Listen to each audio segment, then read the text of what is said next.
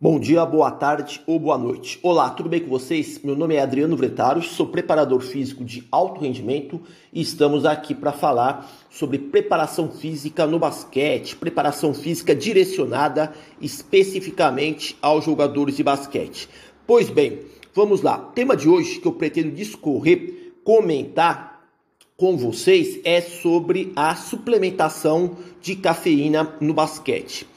É, a nutrição é um aspecto fundamental para o rendimento físico dos jogadores de basquete. Uma alimentação balanceada consegue promover aumento das reservas energéticas de combustíveis necessários para realizar os treinamentos e competições. Junto a isso, após as sessões de treinamento ou jogos, a nutrição colabora como elemento recuperativo para a restauração dos diferentes tecidos que foram estressados. Atrelado à questão nutricional, nós temos os denominados suplementos alimentares, que servem como ajuda ergogênica no rendimento atlético. Nesse sentido, a suplementação de cafeína é lembrada como um meio que pode potencializar o desempenho em diversas atividades, incluindo sprints de alta intensidade, tarefas que envolvam da resistência aeróbia, força máxima, salto vertical, agilidade, entre outras. Contudo, quando se refere aos aspectos cognitivos que envolvam tomadas de decisão e acurácia nas ações motoras, os efeitos da cafeína ainda não são bem entendidos. Enquanto alguns especialistas advogam um aumento no nível de atenção e prontidão, Outras pesquisas alegam que a suplementação de cafeína interfere na execução das habilidades motoras, pois eleva o nervosismo, tremores e a incoordenação motora. A utilização da cafeína está ligada a uma série de eventos fisiológicos no organismo, como a diminuição da adenosina no sistema nervoso central, inibindo fatores que afetam negativamente a excitação neural, gerando com isso elevadas taxas de descarga para ativação neuromuscular.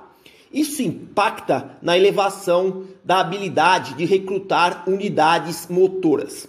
Os efeitos ergonutricionais por meio da suplementação de cafeína estão bem estabelecidos nas publicações científicas e podem ser replicados com facilidade. O nome bioquímico da cafeína é trimetilxantina. Por isso, no mercado pode-se encontrar alguns suplementos de cafeína com essa designação.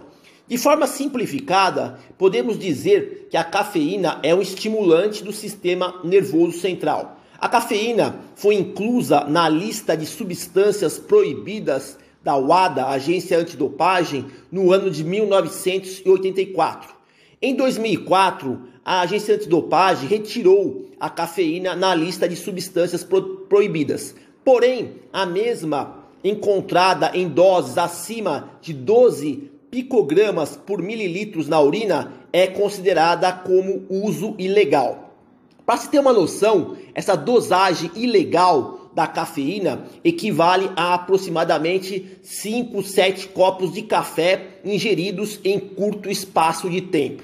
É preciso frisar que a cafeína tem respostas controversas na literatura, com alguns especialistas defendendo que o status de treinamento do atleta deve ser levado em consideração no momento de decidir se vale ou não pena usar a suplementação de cafeína. Por exemplo, algumas evidências apontam que a suplementação de cafeína foi mais efetiva em atletas menos treinados, quando comparados aos atletas de alta qualificação.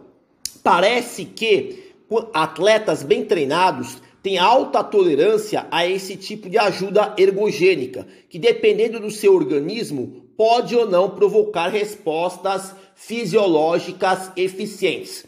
Normalmente, a ingestão de cafeína é recomendada em torno de uma hora antes do exercício.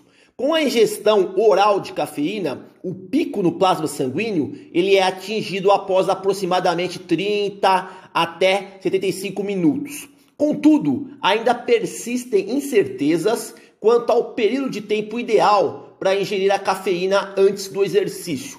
Há uma variação interindividual fazendo com que alguns atletas essa ingestão ocorra em menor ou maior tempo antes das atividades. Em adição, o gênero dos atletas tem a sua contribuição no lapso de tempo entre a ingestão da cafeína e a realização do exercício. Segundo alguns autores, o organismo das atletas femininas não consegue metabolizar cafeína tão rapidamente quanto os atletas masculinos. Por essa razão, as atletas femininas teriam um lapso de tempo maior para a ingestão da cafeína antes do treinamento ou jogo. O perfil genético dos atletas também pode acentuar ou atenuar os efeitos ergonutricionais da cafeína. Por exemplo, foi demonstrado que o polimorfismo genético AA e CC tem respostas ergolíticas favoráveis à cafeína, enquanto o polimorfismo genético AC parece apresentar baixa responsividade. Essas diferenças de responsividade genética são devido à produção de uma enzima responsável pelo metabolismo da cafeína. Outro ponto indispensável que não deve passar desapercebido antes de prescrever a suplementação de cafeína é o hábito do consumo de cafeína do atleta no seu dia a dia. Isso incluiria os cafés da manhã e da tarde, assim como alimentos que contêm cafeína no seu ingrediente, como chocolate, bolachas, bebidas energéticas, refrigerantes, por exemplo. A dosagem de cafeína nos estudos variam de valores mínimos de 2 miligramas por quilo até 13 miligramas por quilo, sendo os valores mais comuns de 3, 5, 6, 7, 10 e até 13 miligramas por quilo. A dosagem ótima ainda não foi estabelecida, mas grande parte dos estudos atuais preferem utilizar doses entre 3 a 5 miligramas por quilo, por quilo. A cafeína pode atuar como agente recuperativo das cargas de treino e jogos, pois a literatura mostra que duas substâncias presentes no café, o cafestol e o ácido cafeico, melhoram a recuperação do glicogênio muscular. Pensando em recuperação, dados relatam que a suplementação de cafeína minimiza a dor pós-esforço estimula as células do sistema imunológico, entre outras funções regenerativas. Todavia, devemos lembrar que existem relatos da literatura de que altas dosagens de cafeína, acima de 3 até 6 miligramas por quilo de massa corporal, resultou em sintomas de insônia, taquicardíaca, taquicardia, é, ansiedade, desconforto gástrico e aumento no volume urinário. É preciso verificar também se os atletas não possuem intolerância ou alergia à cafeína, o que pode impactar negativamente nos efeitos da suplementação. Apesar dos inúmeros relatos positivos com o uso da cafeína, algumas pesquisas têm apontado resultados conflitantes. É necessário analisar com cuidado a dosagem e suplementação da cafeína e também a resposta individual de cada atleta antes de querer afirmar com convicção a eficiência deste recurso ergogênico. No mercado fitness é possível encontrar a suplementação de cafeína em vários formatos, tais como em pó, em cápsulas, líquida, barra, gel e até goma de mascar. Parece que desses formatos que foram mencionados, a goma de mascar é a mais rapidamente absorvida, podendo, por exemplo, ser usada no período de aproximadamente 15 a 20 minutos antes do exercício. Um aspecto relevante é que a alimentação normal dos atletas interfere na absorção de cafeína. Por exemplo, os atletas devem ingerir na sua alimentação uma quantidade mínima de carboidratos com 3 a 4 horas de antecedência da suplementação de cafeína para se obter os efeitos potenciais estimulantes desse tipo de suplementação. Agora, eu gostaria de discutir com vocês cinco estudos específicos que usaram a suplementação de cafeína no basquete.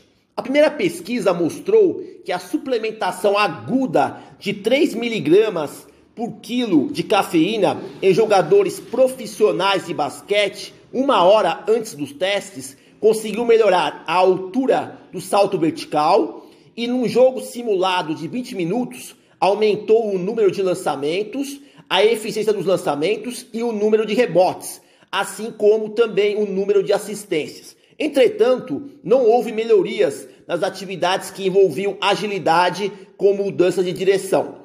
Como efeito colateral, houve alta incidência de insônia entre os jogadores.